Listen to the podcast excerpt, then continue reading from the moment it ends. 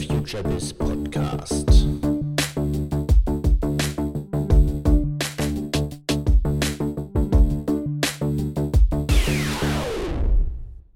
Heute zu Besuch im FutureBiz Podcast ist Matthias Machnick. Ihr alle kennt wahrscheinlich Matthias Machnick noch aus der Zeit der Bundestagswahlen 1998, 2002 ähm, dort hat er das legendäre Kamper-Büro hier in Berlin geleitet, den Wahlkampf für Gerhard Schröder erfolgreich geführt und laut Wikipedia, Matthias Machnick, sind Sie ähm, ein Maschinist der Macht. Sind Sie das damals gewesen? Ach, ich habe so viele Stempel in meinem Leben aufgedrückt bekommen. Ich war der Meister der Mitte, der The Prince of Darkness, ähm, der Maschinist der Macht und vieles andere mehr. Das sind immer Zuweisungen von Dritten, von Journalisten, die nach Bildern suchen.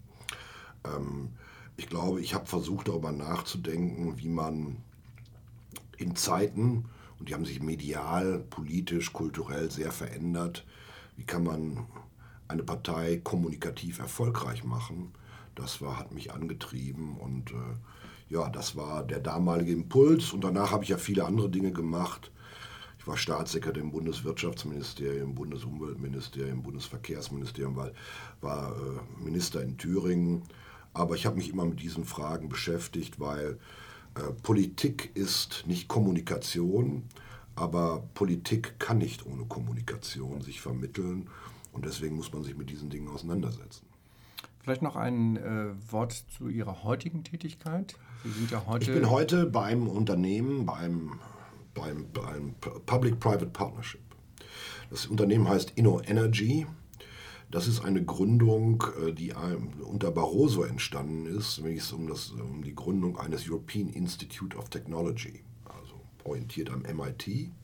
Und die Idee war, wie schaffen wir in Europa Nuklei für bestimmte Entwicklungen zum Beispiel in unserem Falle im Bereich Energie, Green Tech. Wie können wir Innovationen fördern und wie können wir auch helfen, neue Unternehmensgründungen, Startups auf den Weg zu bringen. Das tue ich gerade und arbeite zum Beispiel an einem schönen Thema und einem wichtigen industriepolitischen Thema, nämlich wie können wir in Europa Batteriezellproduktion für die elektromobile Zukunft auf den Weg bringen. Ähm, das ist einer meiner Tätigkeitsfelder neben der Betreuung von Unternehmen und Investitionen äh, in Innovationen im Bereich Energie, Energieeffizienz und Green Tech. Ja, sprechen wollen wir heute aber doch in gewisser Weise über die Vergangenheit. Ich will mal das aufgreifen, was Sie gerade gemacht haben. Sie, Sie hat immer angetrieben, ähm, Parteien und Politik, so haben Sie es, glaube ich, formuliert, kommunikativ erfolgreich zu machen. Was mich motiviert hat, Sie mal einzuladen und ich mich sehr gefreut habe, dass Sie so schnell dieser Einladung gefolgt sind, ist eine Beobachtung, die ich aus der digitalen Kommunikation heraus und nicht aus der Politik, ich bin politisch gar nicht so aktiv, eigentlich seit vielen Jahren gemacht habe, dass es mir so scheint, dass Kommunikation immer sehr punktuell erfolgt, nämlich vor den Wahlen. Das ist immer noch sehr stark analog getrieben, nicht das klassische Plakat, das wollen wir jetzt auch gar nicht in Frage stellen. Ich will eigentlich eher auf den Aspekt hinaus, wenn wir heute über digitale Markenkommunikation sprechen, dann sprechen wir, orientieren wir uns eigentlich alle an einer Customer Journey. Das heißt, wir versuchen in der Customer Journey möglichst viele Kontaktpunkte zur Zielgruppe aufzubauen, weil wir ja genau wissen, dass wir den Zeitpunkt der Entscheidung nicht genau kennen, nicht genau beeinflussen können und so eine, eine Beziehung zum Konsumenten aufzubauen. In der Politik ist meine Wahrnehmung, vielleicht ist mein Bild ein falsches, sieht es mir so aus, dass diese Kontaktpunkte eigentlich, wenn ich das jetzt mal auf die Bundesebene runterbreche, nur alle vier Jahre aufgebaut wird. Ja, das heißt, alle vier Jahre ist Bundestagswahl und wird wieder das Plakat in meiner Straße geklebt. Dann kommt nochmal die Europawahl und dann kommt nochmal die, die jeweilige äh, regionale Landeswahl dazu. Und das sind doch eigentlich sehr wenige Kontaktpunkte, die man versucht zum Wähler aufzubauen. Daneben ist natürlich klar, sehr viel Kommunikation über die Medien. Aber ich bleibe mal bei diesem, bei diesem Kontaktpunkt zum, zum Wähler. Wie ist da Ihr ja. Bild? Bin ich da, sehe ich das völlig falsch oder wie sehen Sie das? Also zunächst mal ähm, eine Erfahrung aus meinen aus meinem politischen Leben war das folgende, war die folgende. Parteien haben immer Kommunikationsfragen dann gestellt und versucht, neue Antworten zu geben, sich zu modernisieren, wenn sie ein Problem hatten. Nämlich ein Problem, dass zumal Wahlen nicht erfolgreich waren. Und die Antwort darauf war, ich muss meine Kommunikation verändern. Meine These lautet zunächst mal, Politik muss eine Reihe von Vorfragen klären. Erstens, meine Führungsfrage muss geklärt sein. Meine Richtungsfrage, also bin ich eher Mitte links oder bin ich Mitte rechts oder was auch immer. Meine Programmfragen müssen geklärt sein. Das heißt, was ist eigentlich mein spezifisches Angebot an den Wähler und die Wählerin? Und was ist meine Strategiefrage, auch in der Auseinandersetzung mit drin? Und das ist häufig, sehr häufig vernachlässigt worden. Und Kommunikation war immer, sagen wir, der Sinnersatz dann, um diese Fragen nicht zu erörtern. Das ist meine erste Bemerkung. Die zweite ist die, im Bewusstsein von Politikern, und ist es sehr häufig so, sie haben das Gefühl, sie befinden sich in einer Dauerkommunikationsschleife, weil sie sind einer beständigen Beobachtung ausgesetzt durch Medien, durch Journalisten, äh, durch Partei, was auch immer. Und äh, das Gefühl ist da, ähm, man ist öffentlich präsent. Und äh, dabei wird häufig vergessen, dass wir natürlich eine dramatische Veränderung unserer Kommunikationslandschaft haben. Ich rede immer von segmentierten Teilöffentlichkeiten. Was meine ich damit? Die Kanäle, wie sich heute Menschen informieren, sind so vielgestaltig geworden, dass ich nicht mehr sicher sein kann, wer nimmt überhaupt noch an politischen Debatten teil. Oder ich mache mal ein ganz plakatives Bild. Das einzige Lagerfeuer, kommunikative Lagerfeuer, das es noch gibt, ist das Endspiel einer Fußball-Weltmeisterschaft, wenn 30 Millionen oder 40 Millionen Deutsche vor den Fernseher sitzen. Ansonsten gibt es sehr segmentierte Teilöffentlichkeiten, in die man sich bewegt. Und jetzt bin ich bei Ihrer Frage. Wenn das die Analyse ist, muss ich meine, muss ich meine Kommunikation auch so ausrichten, dass ich in diesen Teilöffentlichkeiten auch Präsenz organisiere. Mit klaren Botschaften, mit Personen, mit äh, Bildern und Ähnlichem. Und ich glaube, diesen Schritt haben Parteien bis heute noch nicht getan. Ich würde sogar so weit gehen, wenn ich das mit 98 vergleiche, nicht weil wir einen sehr erfolgreichen Wahlkampf geführt, es hat eigentlich seitdem zu einer Deprofessionalisierung geführt. Äh, wir haben eigentlich nichts dazugelernt, Parteien, ähm, sondern sie haben eigentlich sich deprofessionalisiert. Ich finde, Ausdruck war der letzte Europawahlkampf, ein Wahlkampf, der gar nicht stattgefunden hat, wie ich finde. Außer Plakaten gab es keine Themen. Die Spitzenkandidaten waren weithin unbekannt. Wenn der Spitzenkandidat der EVP einen Bekanntheitsgrad von 25 Prozent hat, ja, der, der ein Deutscher ist im Übrigen, und wenn eigentlich außer allgemeinen Bekundungen und Aussagen, dass man Europa stark machen will, was alle gesagt haben, bis auf die AfD, dann tritt man einem, einer Bevölkerung gegenüber, die am Ende des Tages gar nicht weiß, worum geht es bei dieser Wahl, was ist eigentlich das Thema, wo unterscheiden sich eigentlich Parteien, was ist deren Angebot. Und ich glaube, daran muss gearbeitet werden, also auf der thematischen Ebene, auf der symbolischen Ebene und dann auch auf der, in der Art und Weise, wie ich an äh, und wie ich kommuniziere, und zwar auch in die sich aufbauenden Teilöffentlichkeiten und dann solche Bezugspunkte äh, oder äh, ja, Kommunikationspunkte aufbaue, äh, um mit Menschen aus unterschiedlichen Milieus äh, überhaupt noch im Gespräch zu sein. Ich will mal auf den letzten Aspekt weiter eingehen. Der inhaltliche, da haben Sie natürlich völlig recht, aber das sollte heute nicht, ist der zentrale, aber sollte heute nicht so Thema unseres Gesprächs sein, weil wir wollen ja über Kommunikations- Techniken sprechen, Kommunikationsstrategien sprechen. Ähm, ist es richtig? Also meine Wahrnehmung ist oft, Kommunikation zum Wähler erfolgt aus der Perspektive des Politikers, egal ob er jetzt Spitzenpolitiker ist oder auch im Mittelfeld ist, immer über die Medien. Das heißt, er hat es gelernt, seine inhaltliche Botschaft in Richtung Medien zu transportieren, in der natürlich begründeten Hoffnung, dass die Medien diese Botschaften weiter verbreiten. So, jetzt sind wir aber in einem Zeitalter, wir haben gerade im Vorgespräch darüber gesprochen, was wie sozusagen Social Media Kommunikation Markenkommunikation verändert hat. Das heißt, es ist ein direkter Kontakt entstanden zwischen Marke und Konsument. Das ist ja jetzt in der Politik nicht anders. Das heißt, theoretisch, wenn wir mal jetzt an die, an die heute ja, vorherrschenden Medienformate denken, vorherrschend. Ja? Also wir sind uns ja darüber im Klaren, dass TV heute nicht mehr das vorherrschende Medienformat ist. Ähm, und zwar nicht nur bei den jüngeren Zielgruppen. Ähm, dann ist doch eigentlich diese Denke überholt.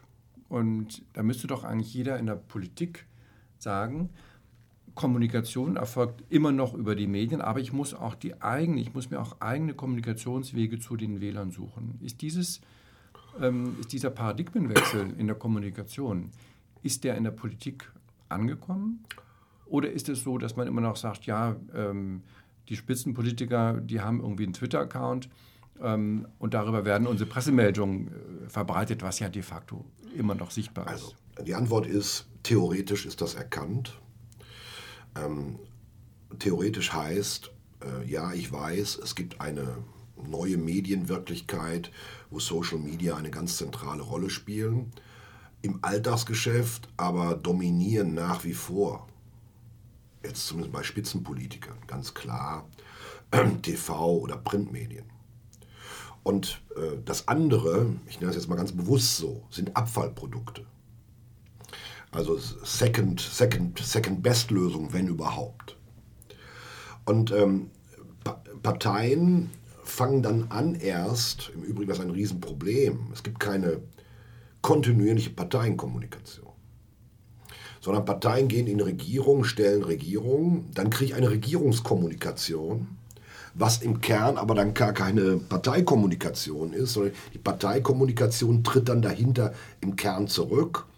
Und dann erst wieder, wenn ich dabei bin äh, oder wenn ich mich auf neue Wahlen vorbereite, dann fange ich an, sozusagen eine neue, sozusagen eine parallele oder additive Kommunikation aufzubauen und dann geht das alles los, Plakate, TV-Spots, äh, Podcasts, was auch immer.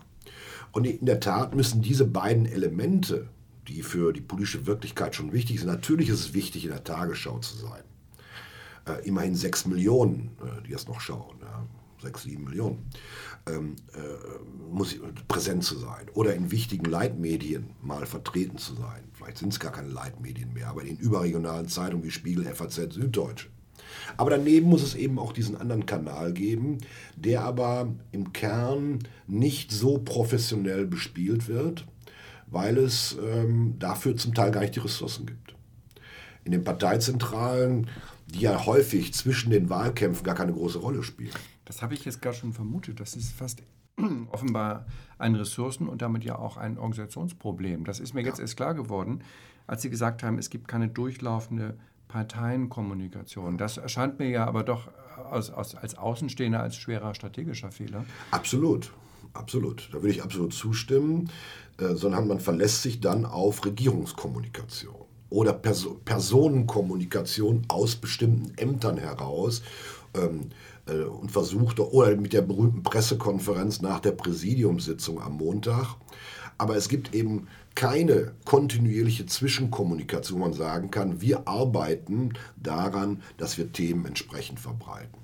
Da gibt es natürlich auch ab und zu mal ein Mailing, ja, aber das hat nicht die Durchschlagskraft und vor allen Dingen nicht die Systematik, äh, die ich brauche. Weil, ähm, ich sage mal, aus dem amerikanischen Wahlkämpfen, aus amerikanischen Wahlkämpfen weiß ich eines. Ich weiß, wer sind demokratische Wähler, ich weiß, wer sind republikanische Wähler und ich weiß, wer sind äh, Wechselwähler. Und die Kommunikation, im Übrigen nicht nur in Wahlkämpfen, aber dazwischen, konzentriert sich auf die sogenannten Swing Votes. Mhm. Gibt es einen großen Unterschied? Diese Daten sind öffentlich zugänglich. Die, kann ich, die darf ich auch nutzen. Das ist in Deutschland nicht der Fall. Aber ich könnte auch das habe ich mal begonnen vor vielen Jahren. Die Unterbezirke haben sich überfordert gefühlt. Ich könnte natürlich Datenpools aufbauen. Ich habe schon damals gesagt, wir brauchen Datenpools. Wir müssen genau wissen, wo, wo sind potenzielle Wählerinnen und Wähler, was sind deren Themen. Kann ich besondere Interessen zuordnen? Weil der eine ist vielleicht mehr an Bildungspolitik interessiert, der andere an ähm, ähm, Forschungspolitik, der dritte an Umweltpolitik, der vierte an was auch immer. Und denen muss ich spezifische Angebote machen. Und ich glaube, dass Parteien dort ein riesiges ähm, Problem haben. Sie haben zum Teil die Daten nicht. Sie haben zum Teil die, ähm, äh, dann auch die Kommunikation. Alle haben inzwischen Newsrooms aufgebaut, allerdings auch nur in Wahlkämpfen, sehr häufig. Und das Dritte ist, was dann hinzukommt, muss man auch sagen, Parteienkommunikation hat immer ein Grundproblem. Sie steht immer unter einem Grundverdacht. Äh, das ist, der Grundverdacht lautet, das ist keine authentische Kommunikation. Das ist ein großes Problem, äh, aber damit müssen sich Parteien auseinandersetzen und ihr Angebot und vor allen Dingen die, sozusagen die Segmentierung derjenigen, die ich erreichen will, über bestimmte Themen äh, verbessern Dazu muss ich erstmal Basisarbeit leisten. Ich muss wissen, wer, ich muss die Daten besitzen und muss sozusagen sehr genau Angebote auch formulieren können an solche Akteure, um mit ihnen, da gebe ich Ihnen völlig recht, auch ins Gespräch zu kommen. Weil die, eine reine Top-Down-Kommunikation heute nicht mehr äh, funktioniert. Das heißt, wir haben dort offenbar ein organisatorisches Defizit, aber ich vermute jetzt auch mal, dass es dann auch ein strategisches Defizit gibt, dass sich eben niemand durchlaufend mit strategischer Kommunikation beschäftigt. Das heißt, man hangelt sich von Wahlkampf zu Wahlkampf und das alles läuft dann eben, wie Sie ja so schön gesagt haben, eigentlich über die Ämter oder über die Regierungskommunikation, wo man ja gar nicht, ja, wo man ja auch gefangen ist, thematisch gefangen ist. Das heißt eigentlich gar nicht den nächsten äh, Wahlkampf vernünftig antizipieren kann. Man denkt in vier Jahresrhythmen, das ist ja fast wie ein bisschen das Quartalsdenken in der Wirtschaft. Aber das ist ein bekanntes Problem. Ähm, aber offenbar gibt es einfach zu wenig Menschen dort, die äh, Kommunikationsstrategien entwickeln und nachverfolgen. Würde ich sagen, also so, das, sag mal ein Beispiel. Wenn eine Abteilung, und das ist heute noch so, die sich um Mitglieder und Organisationen kümmert, größer ist als die Kommunikationsabteilung, dann stimmt was nicht. Ja, nicht, weil ich mich um Mitglieder und Informationen nicht kümmern will, aber ich muss ja heute erkennen, die Bandbreite, ja, gerade im Bereich von Medien und Social, ist enorm. Dazu brauche ich auch entsprechende Ressourcen. Es scheitert in den Parteien, was viele nicht wissen, sozusagen auch an Ressourcen, an finanziellen Ressourcen. Das muss man nüchtern sehen. Weil ich sage mal, ein Wahlkampf gibt eine Partei, ein Bundestagswahlkampf, 25 Millionen aus. Das hört sich enorm viel an. Im Vergleich zu Mediamarkt, äh, die geben 300 bis 400 Millionen. Das ist ein Akteur am Markt. Ein Akteur, wenn ich jetzt andere großen Marke hinzuziehen würde, habe ich ein Vielfaches. Und Parteien müssen jetzt, und da mit 25 Millionen, die im Übrigen nicht nur in gekaufte Kommunikation gehen, die gehen in Veranstaltungen, die gehen in Logistik, weil da müssen Leute reisen, die gehen in Plakate und ähnliches.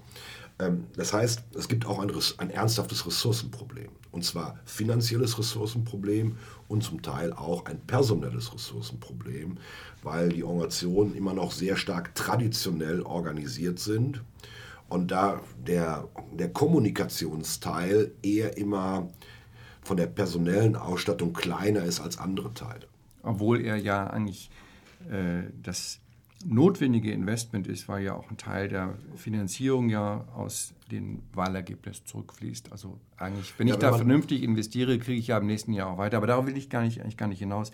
Ich möchte gerne einen anderen Aspekt aufgreifen, den Sie gerade gesagt haben. Das finde ich nämlich sehr interessant, dass Sie sagten, es arbeiten mehr Personen in der Mitarbeiterorganisation als in der Kommunikation.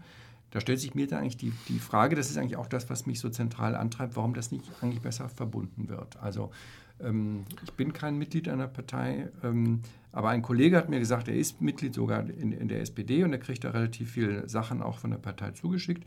Aber warum werden denn eigentlich nicht systematisch die Mitglieder zu Kommunikatoren der eigenen Partei? Also wenn es gelingen würde, die Mitgliederbetreuung mit Kommunikation zu verbinden, dann könnten doch eigentlich die Mitglieder, die ja wichtige Multiplikatoren sind in, in ihrem jeweiligen privaten Umfeld, auch zu Kommunikationsfiguren der Partei etabliert werden. Und auch da würde ich gerne mal wieder einen Vergleich zur Wirtschaft ziehen. Wir hatten das ja auch im Vorgespräch eben gesprochen. Dort nennt man das eben dann Corporate Influencer. Das heißt, man, man befähigt, man ermächtigt die eigenen Mitarbeiter, das eigene Netzwerk in den sozialen Medien zu nutzen, um Botschaften des Unternehmens zu verbreiten. Man geht sogar so weit, dass man diesen Mitarbeitern über Software bestimmte Inhalte zur Verfügung steht, damit dieses Kommunizieren leichter geht. Also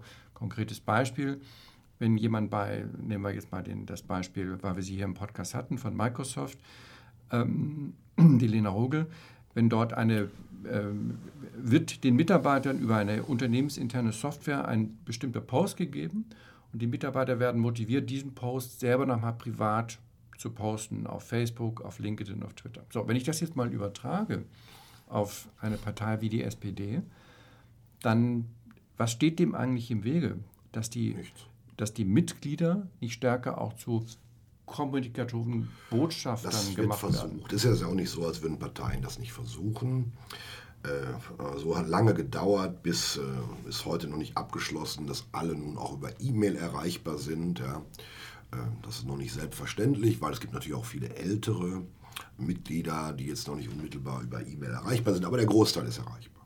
Und natürlich wird, wird es auch Angebot, gibt es auch Angebote zu sagen, du musst selber auch ähm, äh, Kommunikator werden.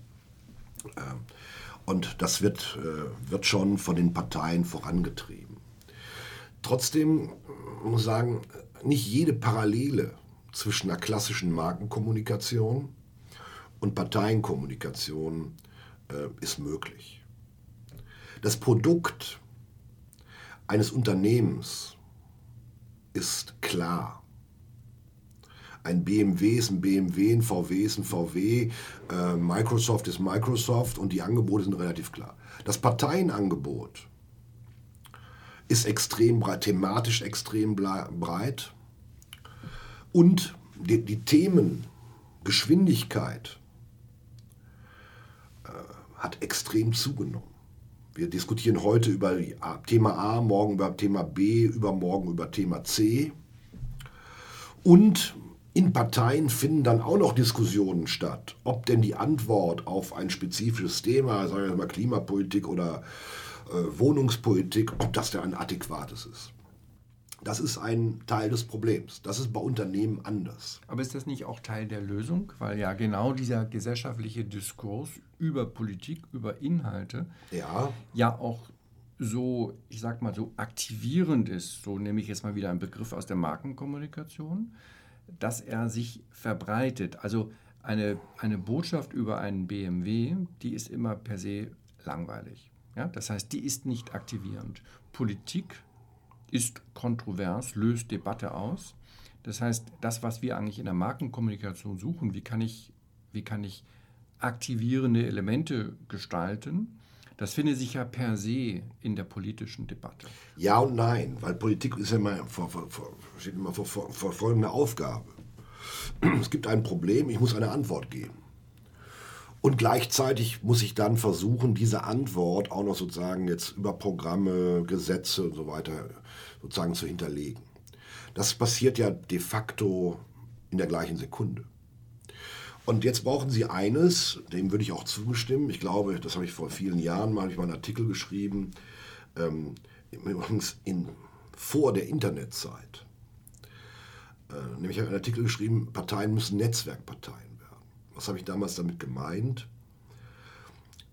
Wir haben eine enorm breite Wissensbasis in Gesellschaften. Im Übrigen auch auf unterschiedlichen Ebenen. Es gibt sozusagen kommunale Know-how-Träger im Bereich Städtebau, Energieversorger. Die gibt es aber auch überregional, die gibt es auf der Bundesebene. Und wir haben extreme sozusagen Herausforderungen, im Übrigen auch bei bestimmten Themen Zielkonflikte. Ähm, alle wollen, ich sage mal ein Beispiel, Zielkonflikt, alle sind für mehr Umweltschutz, ich auch. Wenn Sie aber dann gleichzeitig fragen, wollen Sie eine CO2-Steuer, ist die Mehrheit dagegen. Oder sind Sie da bereit, mehr, mehr für, für, für Benzin zu bezahlen? Mehrheit dagegen. Wollen Sie mehr erneuerbare Energien? Ja. Wenn das Windrad in meiner Nähe aufgebaut wird? Nein. Übrigens, wer mehr Windräder will und mehr PV-Anlagen, muss auch mehr Netze wollen. Dabei gibt es aber wieder. Das heißt, wir haben Zielkonflikte. Und deswegen brauchen Parteien, weil wir sehr komplexe Zielkonflikte haben, brauchen auch sagen, Netzwerke von Menschen, von die Know-how haben zu bestimmten Themen, die sie einbinden in die Entwicklung von Lösungen. Das habe ich geschrieben vor der Internetzeit. Heute hätten wir übrigens ein Instrument dafür, ja, nämlich über das Internet, um das wirklich zu realisieren und damit auch den partizipativen Gedanken sozusagen einzuführen. Allerdings auch da gilt eines. Irgendwann muss entschieden werden. Irgendwann muss ich entschieden werden, weil häufig sind Debatten, auch im Internet, sind Endlosschleifen von Kommentierungen und Nachkommentierungen und Debatten, allerdings ohne Entscheidung. Und irgendwann muss allerdings entschieden werden, auch sozusagen in politischen Debatten und muss das auch entsprechend äh, implementiert werden. Insofern, ja, es gibt Parallelen, es gibt aber auch sagen wir, Unterschiede zwischen klassischer Markenkommunikation und Politikkommunikation. Und äh, die müssen herausgearbeitet werden. Aber insgesamt stimme ich zu, die Parteien haben ein Professionalitätsdefizit, sie haben ein Ressourcendefizit und sie haben vielleicht auch ein Strategiedefizit bei der Nutzung äh, von neuen äh, sozialen Medien. Ja, mir erscheint das Problem ist sogar noch tiefer zu liegen. Das wird mir eigentlich jetzt erst in, in unserem Gespräch klar. Natürlich, Sie haben recht. Die Ebene der Entscheidung muss abgetrennt werden von der Ebene des, des, des Diskurses. Das ja. ist ja auch die Rolle die wichtige Rolle der Partei in der, in der Demokratie, dass sie ein, ein, ein Sammelbecken ist der Meinung, ist kanalisiert und deshalb sind wir ja auch gut beraten, dass wir ähm, immer noch einigermaßen starke Volksparteien haben. Aber ähm, das ist gar nicht in Frage gestellt. Die Frage ist nur für mich, ob in der, in der heutigen medialen Wirklichkeit, die wir nicht ändern können, die kann ja Politik nicht ändern. Die, die, die Mehrheit der Bevölkerung nutzt Medien so, wie sie sie nutzen will und diese Medien können wir jetzt auch nicht abschaffen, weil sie eben einfach existieren. Ob dieses alte Denken der Politik und das alte Handeln der Politik überhaupt noch nicht nur, ob es zeitgemäß ist, stellt sich gar nicht die Frage, ob es überhaupt noch funktionieren kann. Wenn, und jetzt kommt ihr, ihr ihr, ihr, ihr Gedanke der Partizipation, wenn sich Meinungsbildung und Diskurs gar nicht mehr kontrollieren oder steuern lässt, wie das früher noch war, über die klassischen Medien, dann funktioniert doch eigentlich dieses alte, diese alte Trennung zwischen Diskurs und Entscheidung überhaupt gar nicht mehr. Also ist nicht eigentlich das die hat es auch nie gegeben. Es hat nie eine klassische Unterscheidung zwischen Diskurs und Sondern. Ich sage mal, es taucht ein Problem auf, weiß ich nicht, Klima, Klimapolitik diskutieren wir jetzt 20 Jahre. Und es gibt eine permanente Diskussion, und zwar auch innerhalb von Gesetzgebungsverfahren oder Verfahren, wenn wir auf Paris zulaufen, Klimaabkommen machen oder was auch immer. Das heißt, diese klassische Trennung gab es gar nicht. Sondern was wir zum Teil, und das ist ein Teil des, der Debatte, wir diskutieren nicht, und darauf kommt es an, ähm, Zielkonflikte. Zielkonflikte, die, die real da sind. Darüber muss gesprochen werden. Ich sage mal ein Beispiel, auch wenn ich mich jetzt vielleicht un, un, unbeliebt mache. Bestimmte Diskussionen im Zusammenhang mit der Klima- und ich war mal Staatssekretär im Umweltministerium. Ich habe für, für Deutschland verhandelt, solche Themen. Und ich, war, und ich bin absolut dafür, dass wir Klimapolitik machen. Und zwar auch konsequent. Was mich aber stört, ist eines, Deutschland steht für 2% der weltweiten Emissionen.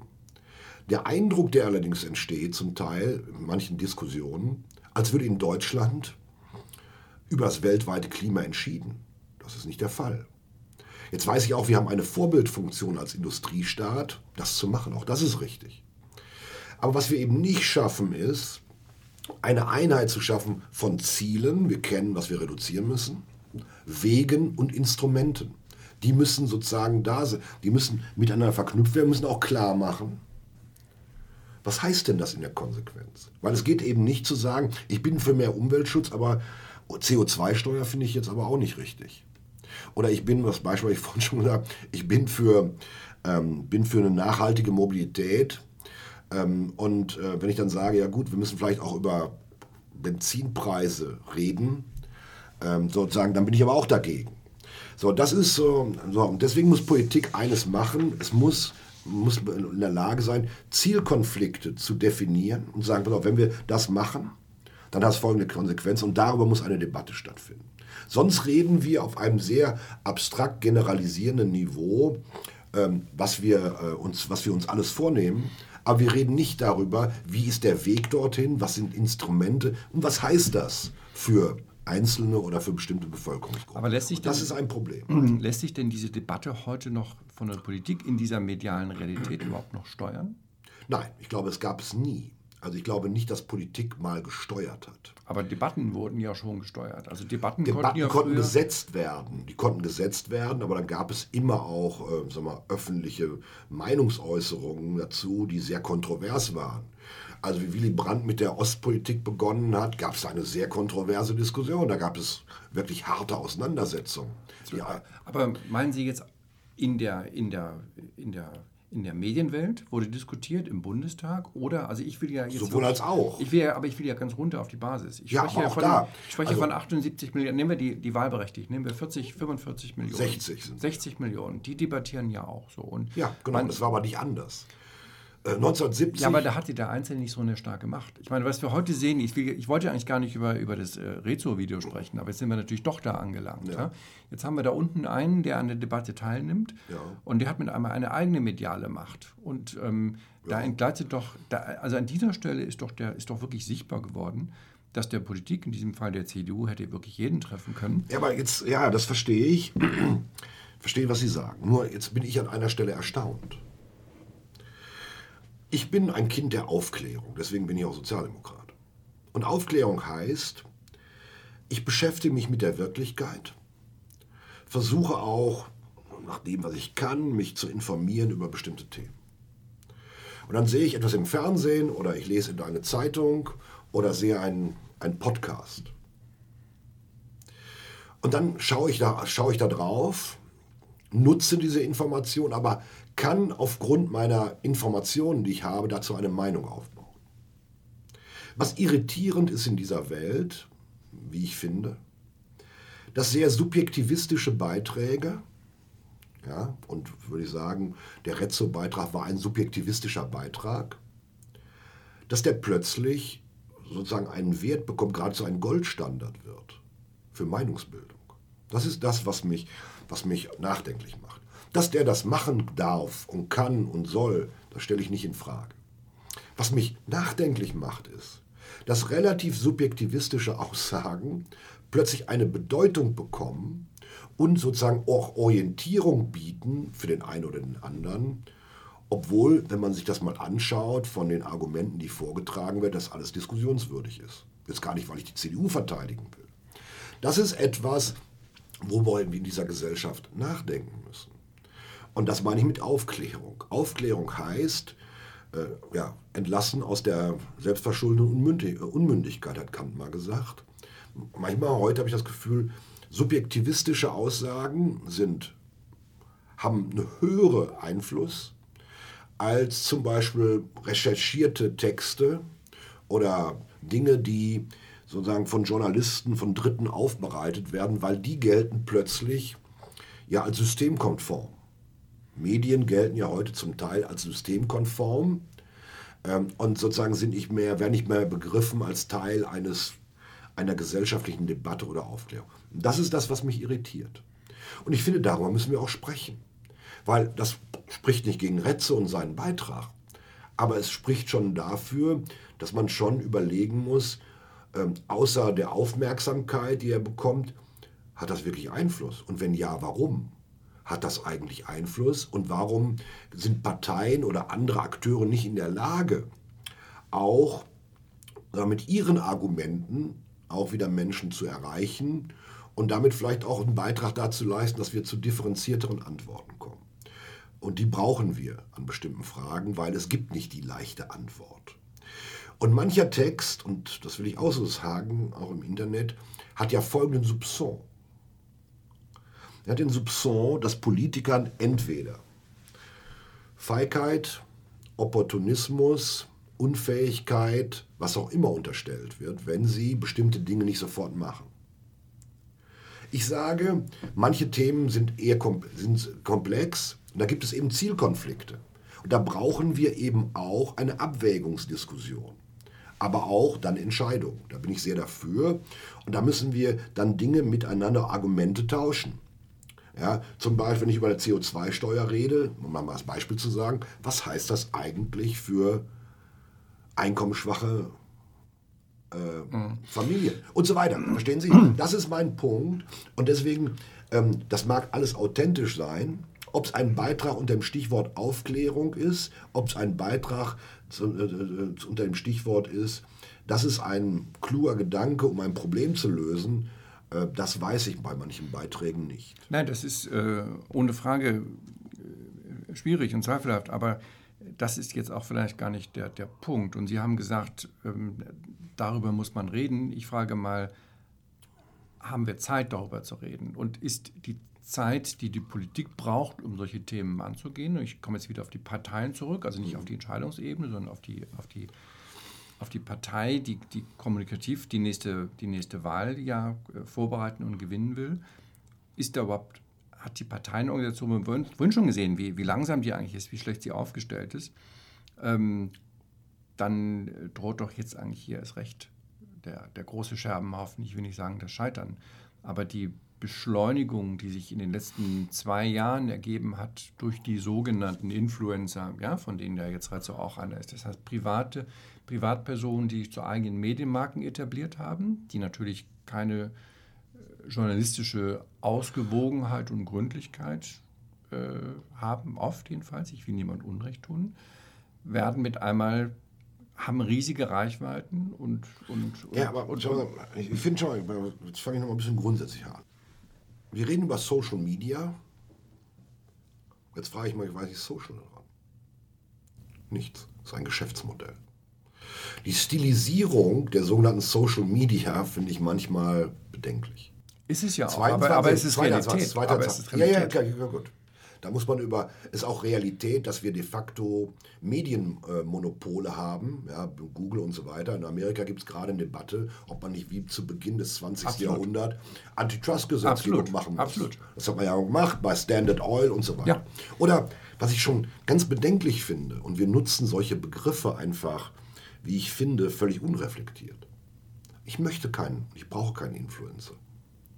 Ich möchte auch keinen. Ich möchte jemand sein, der sich über bestimmte Themen informiert und aufgrund dieser Auseinandersetzung mit bestimmten Themen zu einer bestimmten Positionierung kommt. Ja, aber die Verstehen Sie? Und dazu brauche ich keinen Influencer. Ich möchte nicht, warten Sie mal, warten Sie mal, mhm. Gang. Ich möchte weder einen Influencer bei der Frage, welche Hose muss ich tragen, welches T-Shirt muss ich tragen, welches Auto soll ich fahren, wohin soll ich in Urlaub fahren und schon gar nicht brauche ich Influencer, wenn es darum geht, wenn es sozusagen um demokratische Grundlagen geht in unserem, in unserem Land oder was sind die passenden Antworten. So, und jetzt sage ich eines, jetzt, jetzt sage ich, die Influencer sind eine Herausforderung für Parteien. Und Parteien müssen in dieser Auseinandersetzung, in dieser Debatte, nicht Auseinandersetzung, in der Debatte, müssen sich ihren Platz zurückerobern, auch wieder Glaubwürdigkeit zurückerobern und sozusagen ihre Argumente vortragen. Und das finde ich äh, ganz, ganz entscheidend. Und dazu brauche ich, brauche ich Ressourcen, technische Ressourcen, personelle Ressourcen und ähnliches und auch Angebote. Aber die, sagen wir so, was mich, was mich wirklich tief nachdenklich macht, ähm, dass Influencer, obwohl der Beit bestimmte Beiträge, wie gesagt, keinen großen intellektuellen oder aufklärischen oder wie auch immer gearteten Mehrwert haben, wie, wie einflussmächtig sie sind. Ich, ich glaube, das Und das ist, glaube ich, etwas, wo wir insgesamt drüber nachdenken müssen, ja, gemeinsam miteinander, wie wir, wir wieder zu einer stärkeren sagen wir, Rationalität in der Auseinandersetzung von Argumenten kommen. Dafür bin ich. Das heißt auch Demokratie. Auseinandersetzung um Argumente, aber es müssen auch Argumente sein. Und nicht Urteile, Vorurteile und ähnliches, die zum Teil vorgetragen werden, die am Ende des Tages keinen Beitrag dazu leisten, ein Problem in dieser Gesellschaft zu lösen. Sie leisten keinen Beitrag, aber Sie sind eben leider, ich bin da inhaltlich ganz auf Ihrer Seite, ähm, aber es ist eben die, die mediale Realität und wir haben eben leider weder juristisch noch technisch darüber werde ich, dafür werde ich jetzt wahrscheinlich gleich sehr gescholten, dass ich das sage. Wir haben nicht die Möglichkeit, den Facebook-Stecker zu ziehen. So, das heißt, ähm, oder den Google-Stecker zu ziehen. So, das heißt, ähm, wir leben heute 2019 in einer Welt, wo ein, ein Großteil der, der Bürger, der Konsumenten, aber bleiben wir beim, beim Bürger, diese Medien nutzt und es gibt eben dort neue Akteure, die diese Medien besonders geschickt nutzen. Der Rezo hat das ja aus einem kommerziellen Interesse gemacht. Das war jetzt ja kein politisches Interesse. Das, so weit würde ich mal gehen, Ihnen das zu unterstellen. So, und jetzt habe ich schon große Angst, wenn wir schon gesehen haben, dass die politischen Parteien es nicht, ähm, äh, nicht geschafft haben, was wir vorhin äh, thematisiert haben, sich organisatorisch und Ressourcen aufzustellen, einen vernünftigen, eine vernünftige digitale Strategie zu entwickeln und zu exekutieren, dann habe ich ja erst recht Angst, dass diese unglaubliche Beschleunigung, die hier stattgefunden hat, ähm, die Parteien überrollt. Und wir alle wissen, dass eine Partei hier etwas schlagkräftiger agiert. Ja? Und natürlich sind es die Populisten, die sich in diesen Medien schneller durchsetzen. Das haben wir auch in den USA gesehen, sehen wir aber auch in Europa. Also das macht mir doch große Sorgen, Ihnen wahrscheinlich auch, ähm, dass hier in dieser medialen Realität ähm, die Populisten überproportional an, an, an Gehör Aber diese Debatte, also diese Debatte gab es immer. Wie Ja, das aber- Radio, aber- wie, ich fange jetzt mal ganz vorne an. Wie das Radio eingeführt worden ist, hat es eine ernsthafte Diskussion gegeben, ob man eigentlich das zu einem Massenmedium machen kann. Kann der Mensch damit überhaupt umgehen? Beim Fernseher haben wir da eine Debatte geführt, wie lange darf man den schauen, ja? Und brauchen wir nicht so etwas wie Medienkompetenz? Ich glaube, dass wir heute auch darüber reden müssen, ähm, nicht nur, dass wir unsere Schulen natürlich digitalisieren müssen, weil immer das digitale Handwerkszeug heute auch in einer Arbeitsgesellschaft des 21. Jahrhunderts von ganz zentraler Bedeutung ist. Aber wir müssen auch, ich nenne das mal, digitale Kompetenz an anderer Stelle aufbauen, ähm, nämlich dahingehend, wie zuf zufällig, wie einflussgetrieben ähm, sozusagen bestimmte mediale Abläufe sind. Wenn große Werbeagenturen sich Influencer kaufen, ja, kaufen und sie gezielt einsetzen, wenn man weiß, dass Klickzahlen nicht die Wirklichkeit wiedergeben müssen über reale Au- Auflauf, sondern sich heute im Internet kann ich Klickzahlen kaufen. Ich kann sie kaufen dann sage ich, müssen wir darüber sprechen, weil dann reden wir darüber, was ist eigentlich authentisch, was ist eigentlich noch wahr, was ist die eigentliche Fake News, der sozusagen den klassischen Medien unterstellt wird. Ich glaube, dass wir das brauchen. Das Dritte ist, allerdings brauchen wir auch dort, sagen wir mal, auch Akteure, die versuchen in diesem medialen Raum äh, auch Präsenz zu zeigen, Angebote zu machen, ja, ähm, die eben vielleicht differenzierter sind als die von, äh, die von, äh, die von Dritten. Allerdings hat die, das, was wir Internet und Netflixierung nennen, gibt ja einen neuen Begriff. Netflixierung, das heißt ja nichts anderes, jeder macht sein eigenes Programm. Wenn jeder aber sein eigenes Programm macht, dann ist es natürlich schwierig, überhaupt noch Gemeinsamkeiten sozusagen zu entwickeln, Identifikationspunkte zu entwickeln. Und ich glaube, das Internet ist eine, ist eine große Möglichkeit, hat auch bestimmte Entwicklungen, die sehr schwierig sind im Bereich Fake News, im Bereich Hate Communications, ähnliches. Aber wir brauchen dort sozusagen in der Gesellschaft wieder auch eine Klarheit darüber, was sind die Chancen, wo sind die Risiken, was sind Standards und was sind eigentlich auch qualitativ Angebote, ja, die eine Gesellschaft auch braucht, um ernsthafte Debatten über bestimmte Fragen zu führen. Ich glaube, das ist notwendig und ähm, da stehen wir am Anfang. Da würde ich auch immer, das würde ich auch immer zugestehen. Herr Machne, wir könnten, glaube ich, noch eine Stunde sprechen, aber ähm, Sie müssen los. Eine letzte Frage, die können Sie auch mit einer einfachen Zahl beantworten. Mhm. Wenn Sie jetzt nochmal Canva machen würden, wie viel Prozent Ihres Gesamtbudgets würden Sie für digital abstellen? Also das sage sag ich ganz offen, 50 Prozent. Wie viel ist es in der Realität? Das sind vielleicht, warte mal, 50 Prozent sind vielleicht 8 Millionen. Nein, ich meine, wie viel wird wirklich heute für digital ähm, abgestellt von einem Gesamtetat eines. Das weiß ich nicht aus den letzten Jahren, das war in zurückliegenden Jahren geschätzt. weniger. Weniger. Ich würde sagen 30, 20 bis 30 Prozent. Das ist ja doch sehr viel. 20 bis 30 Prozent. Ja, aber die Summen sind nicht so groß. Ich glaube, man muss da mehr tun. Das glaube ich auch. Aber man braucht dann auch, wie gesagt, Angebote, ähm, die auch konkurrenzfähig sind. Also ich habe, meine Partei hat Emojis kurz vor der Europawahl äh, verschickt. Das fand ich jetzt keinen Beitrag zur Mobilisierung und auch nicht besonders äh, kreativ. Das heißt, das müssen dann auch an, an Beiträge sein, wo die Leute sagen, hey, es lohnt sich hinzuschauen. Es lohnt sich hinzuschauen. Und ich glaube, da müssen Parteien wieder hinkommen. Sie müssen interessant sein. Sie dürfen kritisiert werden.